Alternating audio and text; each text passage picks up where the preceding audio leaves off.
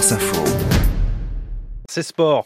Cédric Guillou, regard euh, décalé sur l'actualité sportive. Et ce matin, on va parler football américain, puisqu'un club français dispute cette saison et pour la première fois de l'histoire la Ligue européenne. J'ai pas envie d'apprendre Aurélien Accard et, Claire Briguet-Lamarck. Vous êtes ennuyés hein, cet été, alors que quasiment tous les championnats collectifs sont terminés. Alors pour ce dernier 16 sports de la saison, je vous ai trouvé de quoi vous occuper ah, en juillet et en août, avec donc du football américain et la première participation d'un club français à la Ligue européenne en juillet et en août donc, le club des Mousquetaires de Paris. Alors ça n'a rien à voir avec les mousquetaires qu'on a connus dans le sport, en tennis euh, notamment. Là, il y a plus de 50 joueurs, 80% de Français, qui participent donc à cette euh, ligue qui est entièrement professionnelle, qui est organisée pour la troisième saison, avec euh, l'objectif de donner aux Européens l'envie de s'intéresser un peu plus au football américain. Alors les Mousquetaires vont disputer la cinquième journée demain à domicile contre Hambourg. C'est au stade Jean Bouin. C'est un peu compliqué le début de saison, un 3 défaites faite lors des quatre premiers matchs. Et l'objectif, c'est de promouvoir le, football américain en France Oui, c'est ça. C'est une discipline qui compte 23 000 licenciés aujourd'hui. Les dirigeants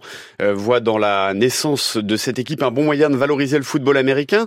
Je faisais partie de ces jeunes qui galéraient pour pouvoir jouer au plus haut niveau, qui rentraient en stop après les entraînements, dit notamment le manager Marc Angelo Soula. C'est un ancien joueur qui a évolué aux États-Unis, qui a également été président de la Fédération française de football américain.